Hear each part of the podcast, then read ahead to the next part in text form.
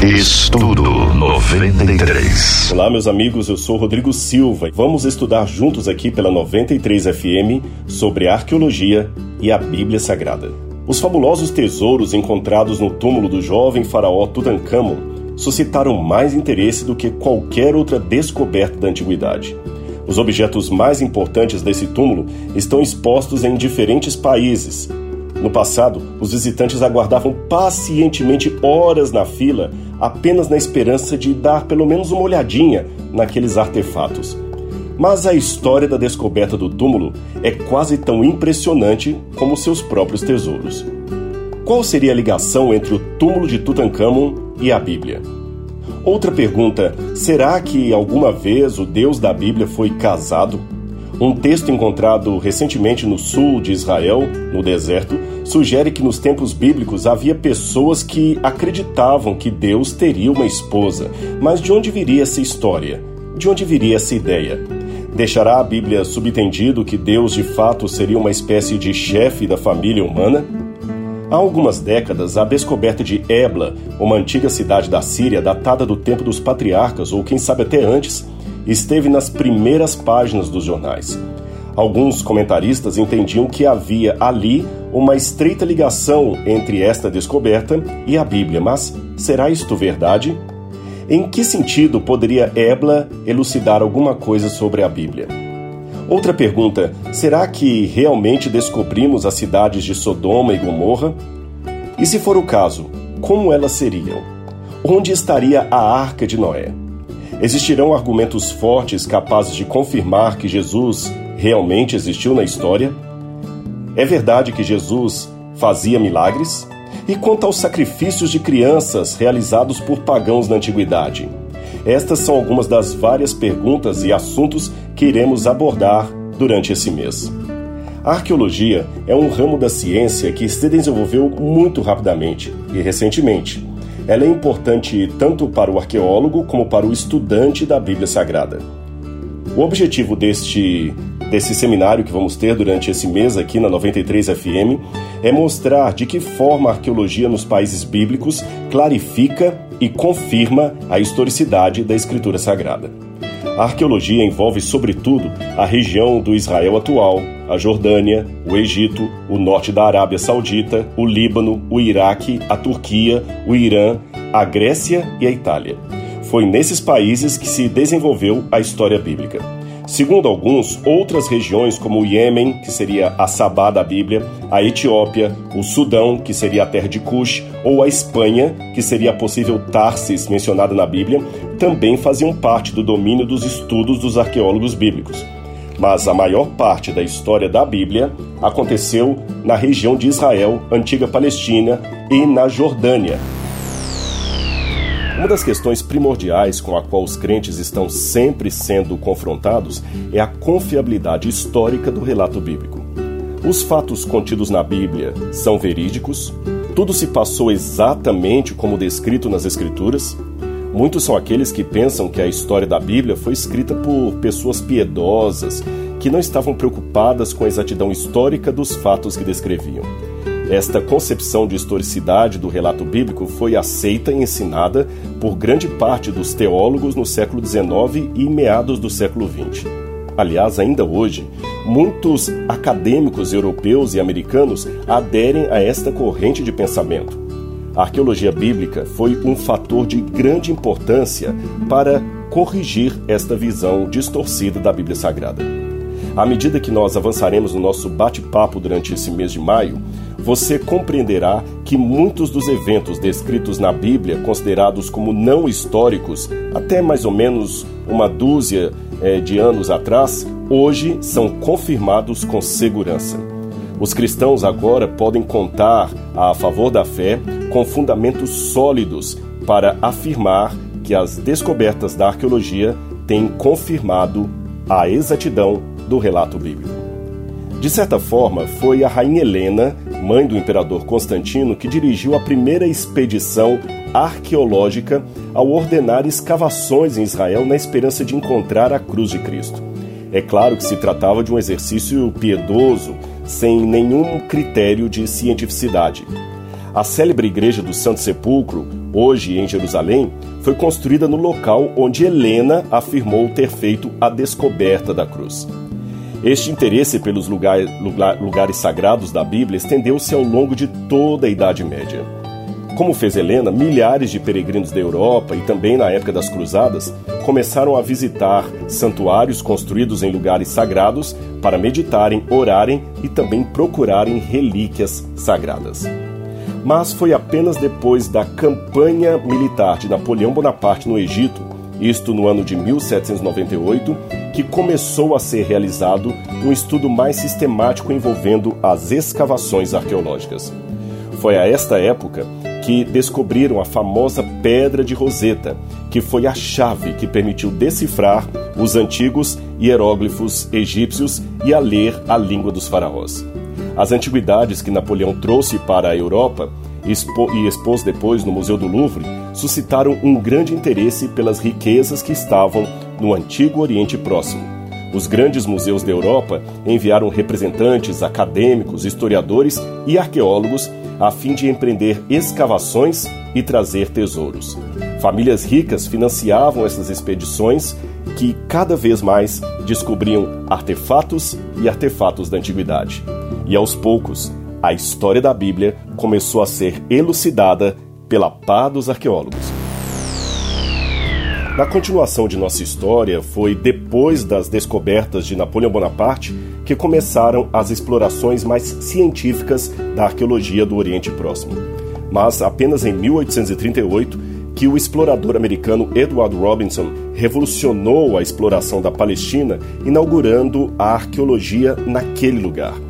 Bom conhecedor de várias línguas semíticas, principalmente o árabe, ele e um amigo percorreram várias vezes toda a região, identificando lugares históricos, principalmente em Jerusalém, e desenterrando importantes estruturas. Fruto de seu trabalho foram as descobertas dos muros que contornavam a velha cidade de Jerusalém nos tempos de Cristo e o arco que hoje leva o seu nome e que nos dias do Nosso Senhor dava acesso direto ao pórtico do santuário. Nos anos que se seguiram, fundaram-se importantes organizações científicas patrocinadas por europeus e americanos, cujo objetivo era aprofundar ao máximo o conhecimento arqueológico da região. Os resultados, a princípio, foram bem mais modestos do que se esperava, porém, o caráter pioneiro desses empreendedores deve ser louvado, pois as suas pesquisas abriram caminho para importantes estudos posteriores.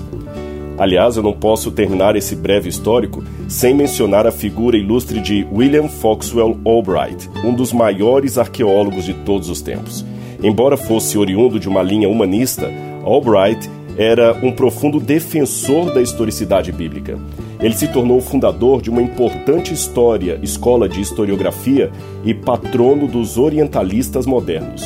Hoje, infelizmente, com o crescente aumento de autores que negam a ação divina na história, alguns o têm reputado como um acadêmico ultrapassado. Porém, muitas das suas descobertas e interpretações continuam insuperadas até o nosso tempo. Afinal de contas, trata-se de um homem que recebeu nada mais nada menos que 30 títulos de doutorado honoris causa e labutou por 60 anos no departamento de Assiriologia da conceituada Universidade de Johns Hopkins, em Baltimore, Estados Unidos. De todas as suas contribuições, nenhuma foi a maior do que demonstrar ao mundo que um cético deixa de ser cético porque vê a veracidade histórica da Bíblia Sagrada através dos achados da arqueologia. Curiosamente, um outro autor, chamado Wayne Jackson, já havia sistematizado há muito tempo as cinco principais contribuições da arqueologia em relação à Bíblia. Quais seriam elas? Em primeiro lugar, a arqueologia tem ajudado na identificação dos lugares da Bíblia e estabelecido as datas que a Bíblia menciona. Em segundo lugar, contribuído para o melhor conhecimento dos antigos costumes e idiomas da Bíblia. Em terceiro lugar, trazido luz sobre o significado de inúmeras palavras bíblicas.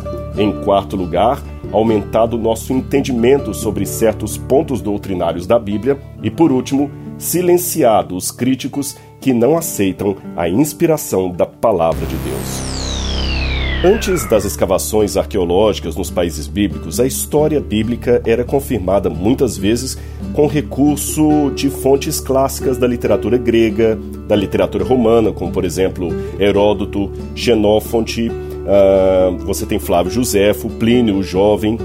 Se bem que esses autores façam menção dos babilônios, dos sírios, dos egípcios, dos moabitas e outros povos citados na Bíblia, eles não relatam nada, por exemplo, sobre os hititas, várias vezes mencionados na Bíblia Sagrada. Um grande número de cientistas e acadêmicos do século XIX pensava que os autores bíblicos tinham inventado o povo hitita, pois não havia nada que pudesse confirmar a sua existência. Tal história enquadrava-se perfeitamente na atitude cética que havia naquela época em relação à historicidade da Bíblia Sagrada. Porém, graças à decodificação dos hieróglifos egípcios e da escrita cuneiforme da Mesopotâmia, foram descobertos também textos que mencionam um país e um povo chamado Hati. Além disso, esse povo estaria localizado na região indicada pela Bíblia, ou seja, entre o Líbano e o rio Eufrates, como você pode ver em Josué, capítulo 1, versículos 2 a 3. Quando uma equipe alemã empreendeu escavações em Borgaskoi, na atual Turquia, descobriu Hatusha, que era nada mais nada menos que a capital do antigo Império Hitita, vasto e extremamente próspero. Agora os hititas deixaram de fazer parte de um mistério obscuro. Depois da destruição da sua pátria e da sua capital, por volta de 1200 a.C., os eh, os hititas que ali habitavam em diversas regiões da Síria e da Palestina começaram então a ir para esses lugares, migrando da antiga região ali da Anatólia. E isto é exatamente o que está descrito na Bíblia Sagrada. É por isso que um dos homens de segurança, de confiança de Davi, era já exatamente um hitita ou um eteu chamado Urias. Já não havia lugar para o ceticismo. As escavações tinham vindo a confirmar a historicidade da Bíblia e mais esse detalhe. O livro de Daniel também descreve a cidade de Babilônia construída por Nabucodonosor. O rei tinha muito orgulho da sua construção e, durante anos e anos, os cientistas tiveram a convicção de que o livro de Daniel só tinha sido escrito séculos depois dos acontecimentos que ele mencionava e que as informações fornecidas ali eram incorretas. Pensava-se que a Babilônia era obra de vários reis ao longo de um vasto período. Nenhuma fonte clássica fazia referência às atividades de Nabucodonosor sobre esse aspecto. Mas as escavações alemãs em Babilônia, sob a direção de Robert Coldway, demonstraram que o impressionante sistema de muralhas, palácios e jardins suspensos, além da célebre porta de Estar, todos eram da época do início do sexto século, precisamente a época de Nabucodonosor, a época da Bíblia Sagrada. Continuando ainda nesta mesma temática, todas as fontes da antiguidade que falam do fim do Império Babilônico mencionam Nabonido como sendo o último rei daquele lugar. A Bíblia, por sua vez, fala de Belsazar, um nome inexistente nas fontes clássicas. A conclusão a que muitos eruditos chegaram na época foi a de que o personagem Belsazar, bem como a história da escrita na parede do seu palácio, era nada mais nada menos que pura invenção do autor do livro de Daniel. Até que, um dia, foi encontrado um texto com uma escrita cuneiforme que descreve o episódio que aconteceu ali. Muito interessante. Nesse tablete cuneiforme é dito que, perto do fim do seu reinado, Nabonido, o último rei de Babilônia, deixou a cidade uma dezena de anos para viver num oásis em meio deserto da Arábia. O texto não diz qual motivo, mas antes de partir, ele colocou o seu filho no trono como co-regente.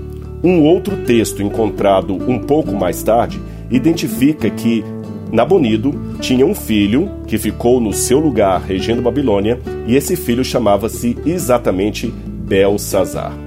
Mais uma vez, a confiabilidade bíblica foi confirmada. Belsazar era corregente de Nabonido em Babilônia.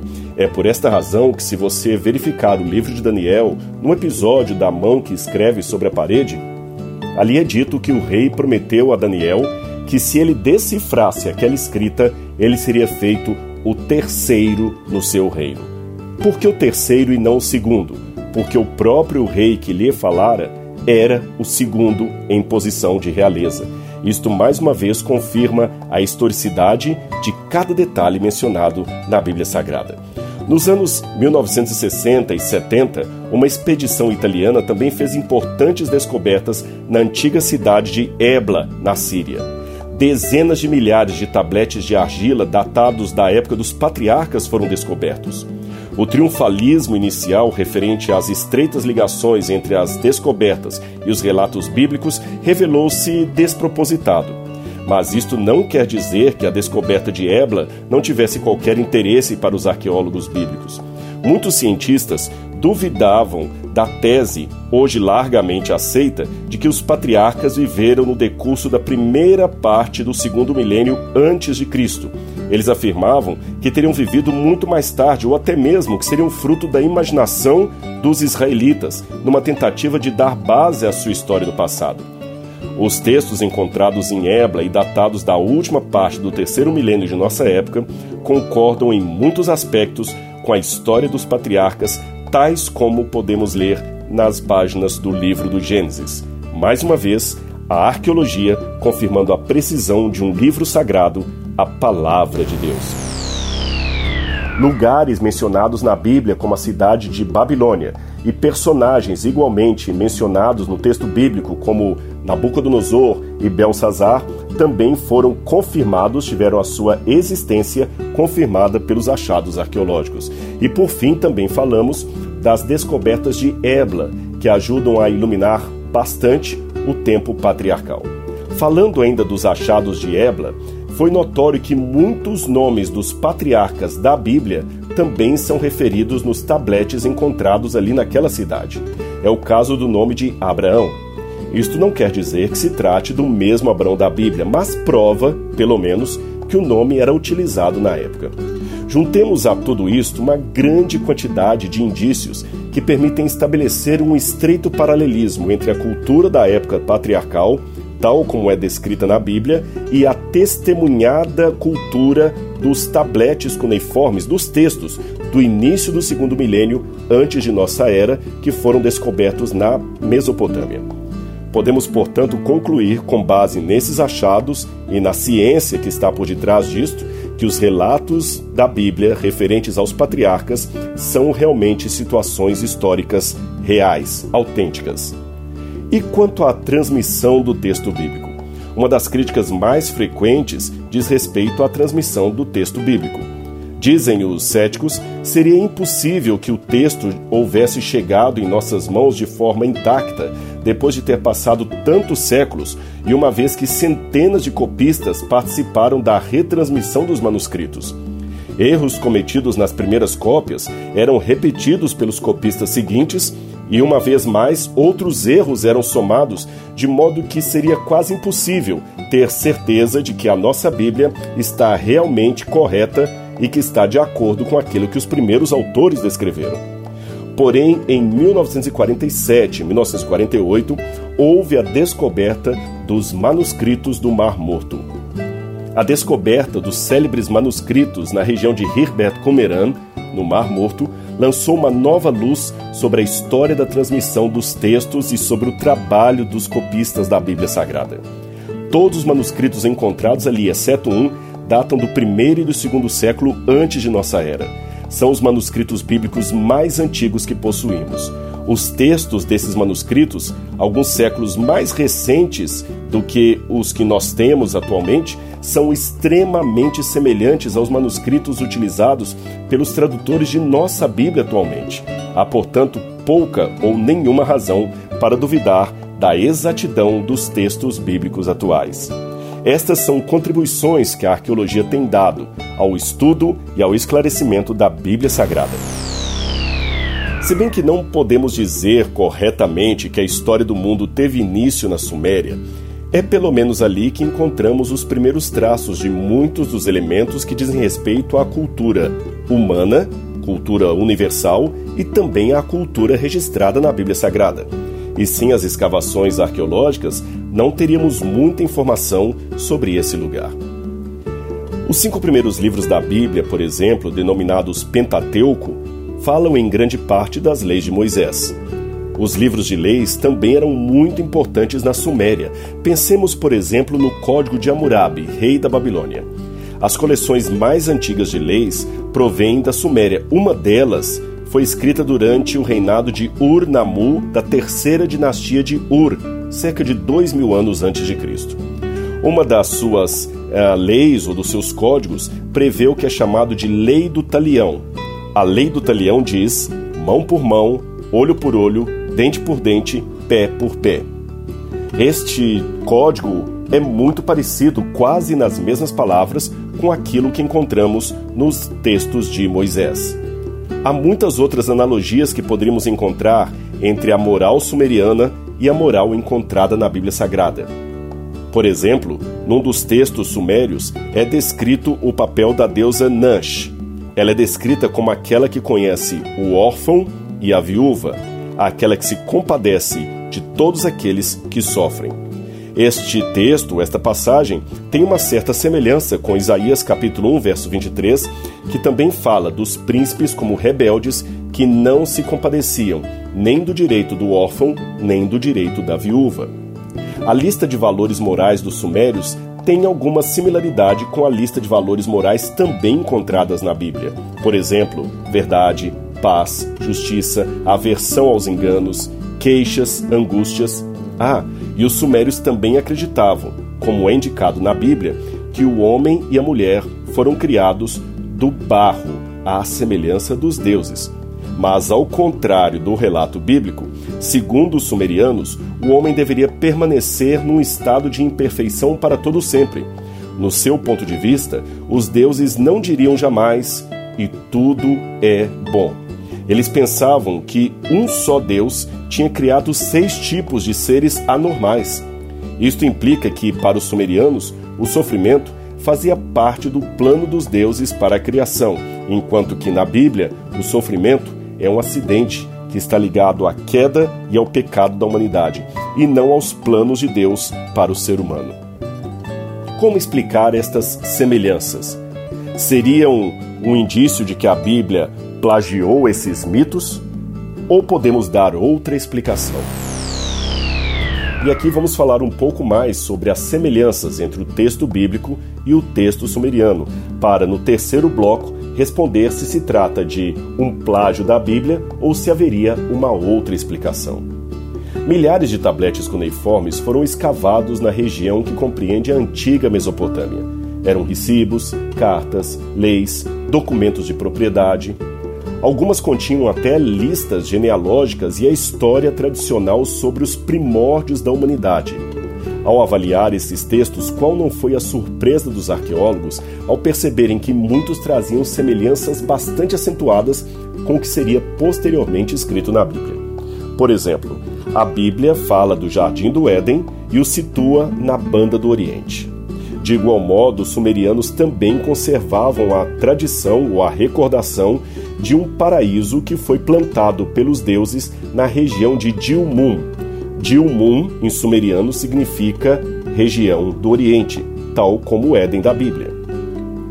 A água que provinha de Dilmun era de uma única fonte, e ali naquele paraíso sumeriano, as mulheres davam à luz sem dor, e um dos habitantes foi amaldiçoado depois de ter comido plantas proibidas pelos deuses. De igual modo, na Bíblia, Eva tem as dores de parto como consequência do pecado dela e de seu marido. E também, de igual modo, o pecado veio porque ambos comeram de um fruto proibido. No entanto, existem também grandes divergências entre os relatos. Talvez a mais importante delas era de que o paraíso sumeriano não se dedicava ou não se destinava aos seres humanos.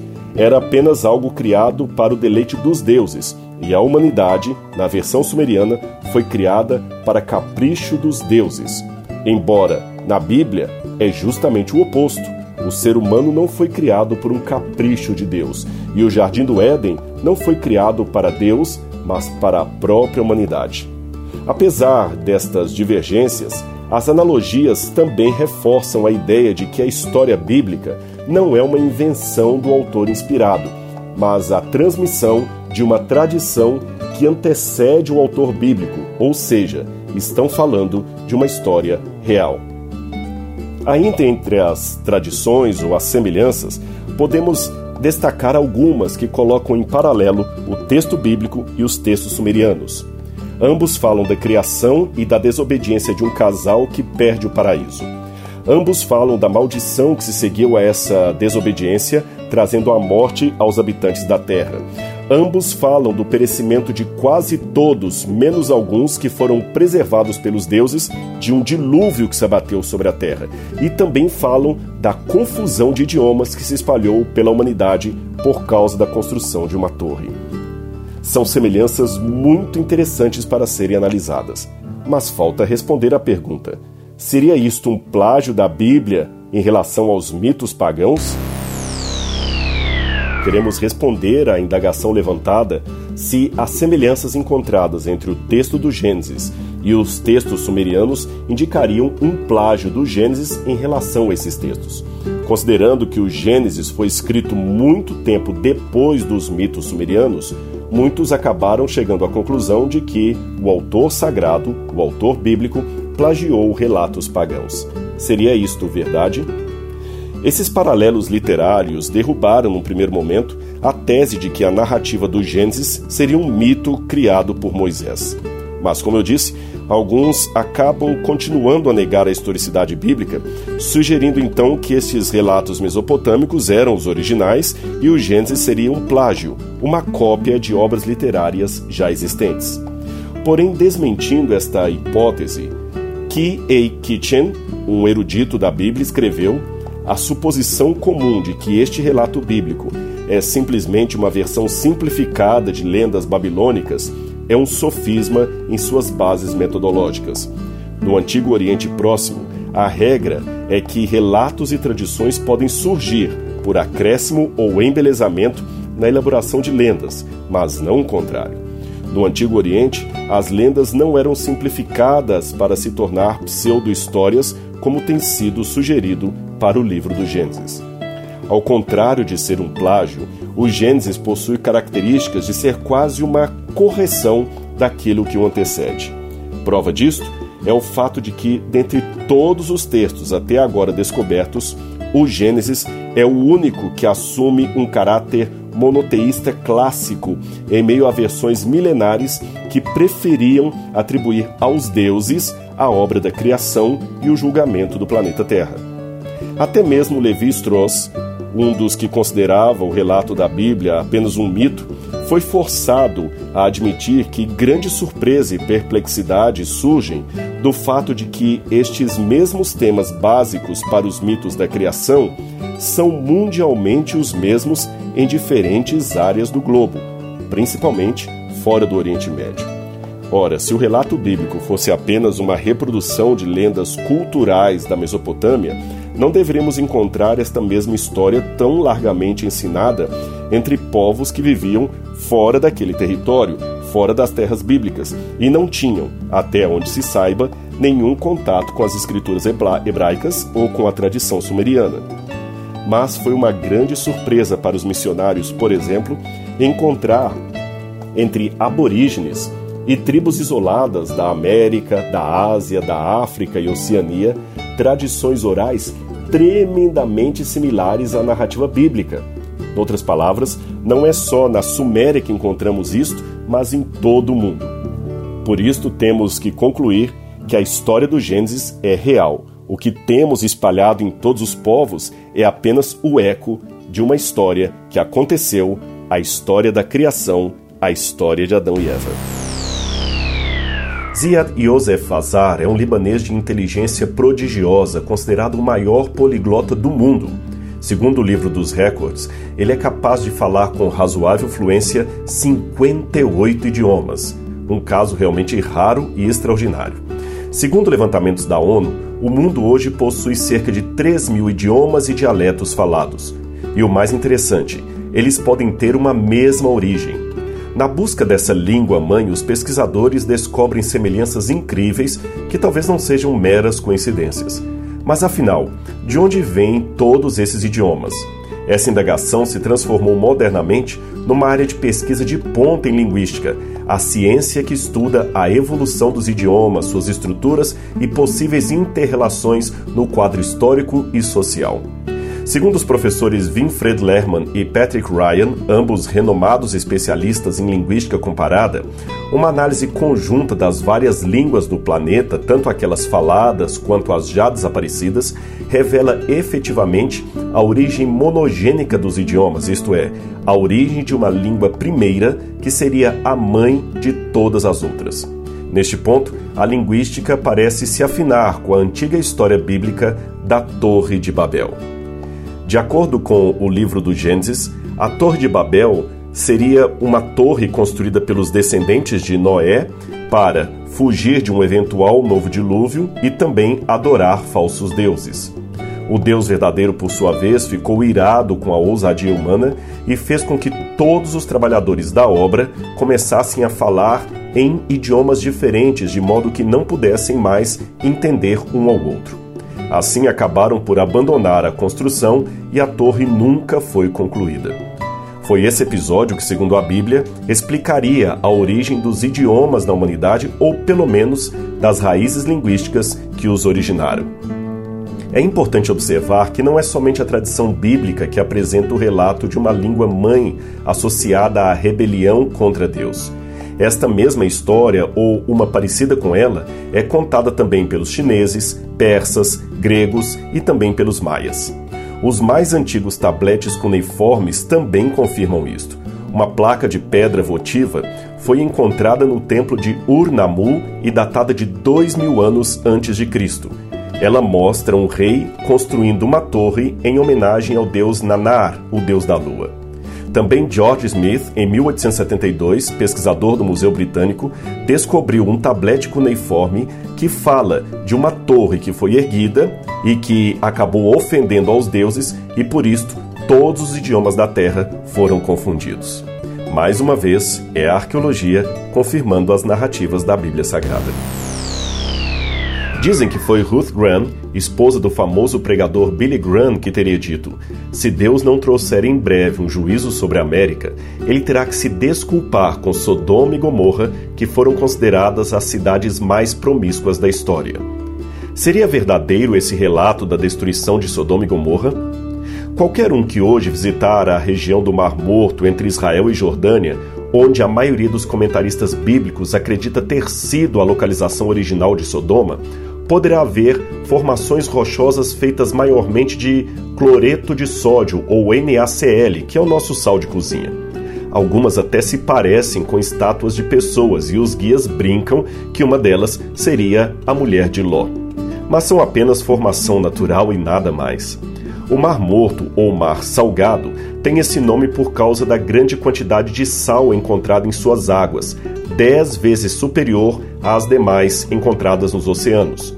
O famoso geógrafo grego Estrabo ou Estrabão, que viveu na primeira metade do primeiro século antes de Cristo, foi aquele que escreveu um dos mais antigos tratados fora da Bíblia que falava da localização de Sodoma ali na região do Mar Morto. Além dele, o astrônomo e matemático do segundo século, Cláudio Ptolomeu, também chamou o Mar Morto de Lago de Sodoma. Recentemente, os arqueólogos têm voltado a sua atenção para o sítio arqueológico de Babedra, que fica no lado jordaniano do Mar Morto. Ali em Babedra, você tem restos de uma civilização datada de antes de 2000 a.C., no chamado período do Bronze ali existia uma próspera cidade naquela região. Mas a presença massiva de betume e depósitos de petróleo encontrados em toda a região fazem supor que a mesma fora destruída por algum tipo de violenta e extraordinária ação do fogo que devastou por completo a cidade e a região. Isto está em conformidade com a descrição bíblica da destruição de Sodoma. A presença de toneladas e toneladas de cinza no local dá uma ideia de quão vasta foi a destruição que aconteceu naquele sítio. Uma destruição, repito, causada pelo fogo. E o mais curioso é que o fogo, conforme o indício encontrado nas telhas de argila, demonstra ter incinerado as habitações de cima para baixo. Logo, era um fogo que vinha do céu, do alto. Segundo os geólogos, isto só acontece devido a uma ação vulcânica. O problema não existe nenhum vulcão naquela região. Seria este um indício do castigo de Deus? No mundo hoje existem mais de 2 bilhões de pessoas que se identificam como cristãs, isto é, seguidores de Jesus Cristo e, obviamente, crentes em Sua palavra, a Bíblia Sagrada. Afinal de contas, é ali que estão registrados e compilados os ensinos e a história de Jesus. Mesmo que muitos divirjam entre si quanto à interpretação bíblica que se adote, ainda assim, ela continua sendo a norma obrigatória daqueles que se dizem discípulos de Jesus de Nazaré. Contudo, pesquisas recentes indicam uma constrangedora incoerência entre essa autoidentificação cristã no Ocidente e a sua relação com a Bíblia Sagrada. Mesmo possuindo uma maioria assumidamente cristã, o lado ocidental do planeta mostra-se pouco comprometido com os ensinamentos bíblicos.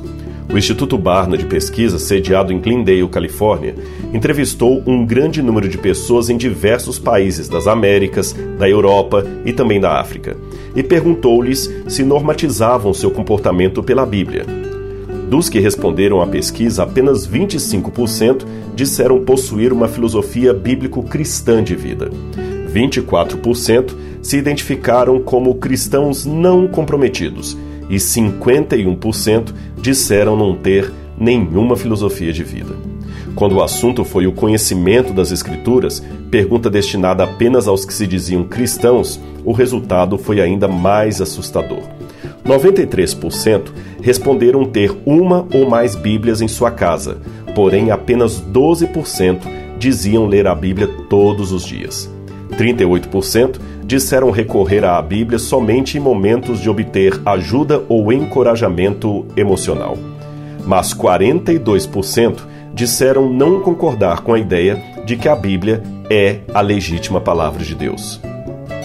Sobre o ensinamento bíblico das pessoas, 69% dos entrevistados acreditavam que a expressão Deus ajuda quem cedo madruga estava nos evangelhos e 48% criam piamente que o livro de Tomé fazia parte do Novo Testamento.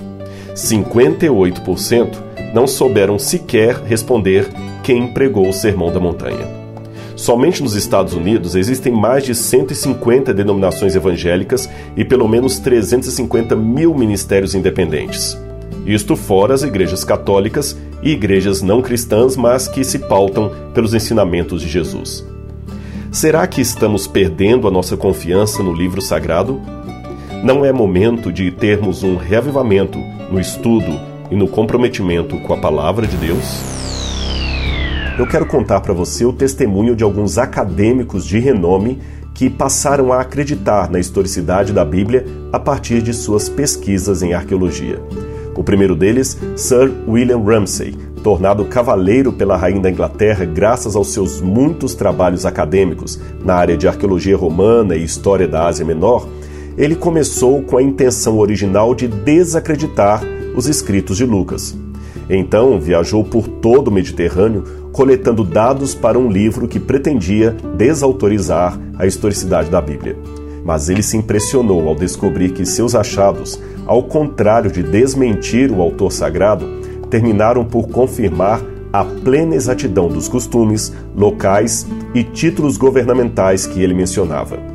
Ramsay analisou as referências que Lucas faz a 32 países, 54 cidades e 9 ilhas e não achou um erro sequer.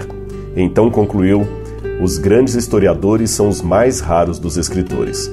Eu reconheço Lucas entre os historiadores de primeira classe. A seguir, vem o exemplo de um dos maiores arqueólogos de todos os tempos, deão honorífico de estudos em assiriologia e também professor da Johns Hopkins, nos Estados Unidos. O seu nome, William Foxwell Albright, um acadêmico detentor de nada mais nada menos que 30 títulos de doutorado honoris causa. Suas pesquisas sobre a Bíblia revelaram em suas próprias palavras que não há a menor dúvida de que a arqueologia confirma a historicidade substancial da tradição presente no Antigo Testamento. Descoberta após descoberta, tem confirmado a exatidão de inúmeros detalhes e feito crescer o reconhecimento da Bíblia como uma valiosa fonte histórica. E, para terminar, temos a figura do antigo presidente do Hebrew Union College de Jerusalém, o Dr. Nelson Gleck. Ele foi um renomado arqueólogo judeu que chegou a ser capa da revista Time nos anos 1960.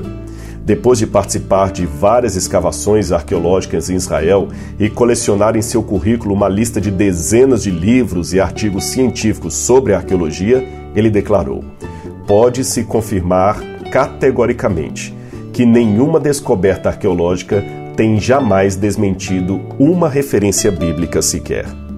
Estes são alguns exemplos de como homens de ciência e intelecto elevado também podem acreditar na Bíblia Sagrada. Você, portanto, não precisa ter vergonha nem medo de dizer, em qualquer lugar em que estiver, sim, eu creio na Bíblia. É a santa palavra de Deus revelada aos seres humanos. Não faz muito tempo, uma inscrição foi encontrada em Jerusalém numa coluna removida por trabalhadores que escavavam um caminho na parte sul da cidade a fim de construir uma nova rodovia. A coluna era do tempo do Império Romano e, quando perceberam que se tratava de algo bem antigo, chamaram os profissionais do Departamento de Antiguidades de Israel para analisar o objeto. A princípio, seria apenas uma coluna romana a mais dentre as várias já encontradas no país. Ela havia pertencido a algum edifício situado numa vila de oleiros judeus, isto é, profissionais especializados em fazer vasos, ânforas, panelas ou copos, tanto de barro quanto de pedra. Havia, porém, algo inédito naquela coluna. Ela trazia uma frase escrita há dois mil anos que dizia: Ananias, filho de Dódelos, de Jerusalém. Esta é a mais antiga inscrição com o nome completo da cidade, Yerushalayim, grafada exatamente como se escreve em hebraico de hoje, porém produzida há dois mil anos. Antes desse achado, só conhecíamos inscrições do nome da cidade em aramaico, como as que aparecem em algumas moedas antigas ou na forma abreviada Shalem, que seria o mesmo nome da cidade que aparece no livro do Gênesis em relação ao rei Melquisedeque. Sobre o autor da frase Ananias, este era um nome judeu muito comum nos tempos bíblicos e que também aparece várias vezes na Bíblia Sagrada. Os mais famosos seriam o marido de Safira, mencionado no livro de Atos dos Apóstolos, um dos companheiros de Daniel que sobreviveu à fornalha ardente de Nabucodonosor, e aquele senhor de Damasco que curou a cegueira de Paulo, batizando-o muito provavelmente logo em seguida. Agora, o ponto mais importante da inscrição é sem dúvida o nome Jerusalém, grafado com as letras que todos reconheciam há dois mil anos e que não mudou sua fonética hebraica até os dias de hoje. Contudo, para mim, este não é o sentido mais importante, e eu espero que o primeiro não ofusque o brilho do segundo. Exatamente o que eu quero chamar a atenção é para o sentido espiritual que essa coluna nos traz. Nos tempos greco-romanos, era comum doadores ou mecenas terem o direito de escrever em colunas de um edifício, especialmente religioso, o seu nome, de sua família, de seu Deus, de sua cidade. Este era o indicativo de que aquele nome era de alguém que ajudou a edificar aquele edifício. Igualmente, no Apocalipse, há uma promessa maravilhosa de Deus que diz: Ao vencedor, faloei coluna no santuário do meu Deus. Dali jamais sairá Escreverei sobre ele o nome do meu Deus, o nome da cidade do meu Deus, a nova Jerusalém que desce do céu da parte de Deus, e também o meu novo nome. Apocalipse 2, verso 12. Que essa promessa possa ser uma realidade na minha e na sua vida. Escavações conduzidas em 2015 revelaram na cidade de Shiquim, uma das vilas judaicas próximas a Nazaré, restos de uma pequena fábrica de lamparinas de argila. Ela foi encontrada nas proximidades da antiga sinagoga local e datada do primeiro século depois de Cristo. O edifício, a bem da verdade, é posterior aos dias de Jesus e provavelmente tenha surgido como resultado do êxodo de judeus da Judéia para a Galiléia por causa da destruição de Jerusalém e do templo pelos romanos no ano 70 de nossa era. Apesar de ser uma edificação construída cerca de 30 anos após a ascensão de Cristo aos céus, a fábrica de lamparinas de Chiquim ajuda a esclarecer bastante as ilustrações dadas pelo mestre acerca da luz. Ali foram encontradas lamparinas bem elaboradas e outras mais rudemente feitas, tendo como base matéria-prima de má qualidade. Isto indicaria, na opinião dos arqueólogos, que ali também houvesse uma escola de fabricação de lamparinas em argila e aquelas mais rudemente confeccionadas seriam obras de aprendizes locais. As lamparinas ou lâmpadas tinham valor singular naqueles dias. Na verdade, sem o conforto da energia elétrica e da luz, era tremendamente escuro durante a noite. E sem esses pequenos artefatos alimentados à base de azeite de oliva, até o simples ato de caminhar em casa durante a noite poderia ser uma tarefa muito perigosa. Por isso era importante ter uma lamparina e mantê-las bem alimentadas com azeite, fato que nos lembra de perto a parábola das dez virgens, em que cinco delas não se proveram de óleo suficiente para alimentar as suas lamparinas e por isto perderam a festa do casamento. Embora fosse artigo de primeira necessidade e por isso acessível a todos, isto não significa que as lamparinas fossem necessariamente baratas. Em Pompeia, destruída no ano 79 pelo vulcão Vesúvio, uma lamparina era vendida por uma moeda chamada assi, que era dinheiro equivalente a 10% do valor ganho durante um dia inteiro de trabalho. Jesus falou disto ao lembrar que, com o assi, você poderia comprar dois pardais. Mateus capítulo 10, verso 29. Portanto, não era algo caríssimo, mas também não se tratava de um objeto de pequeno valor. Com isto em mente, amplia-se o entendimento sobre o dito de Jesus em Mateus 5,14, que fala dos discípulos como a luz do mundo.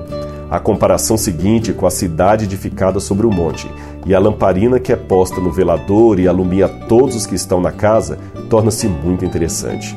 Nosso papel nesse mundo deve ser de relevância, relevância tal como as lamparinas daqueles dias para um mundo que estava em trevas. Não podemos brincar com a salvação, devemos ser a luz de Deus para os dias atuais. Estudo 93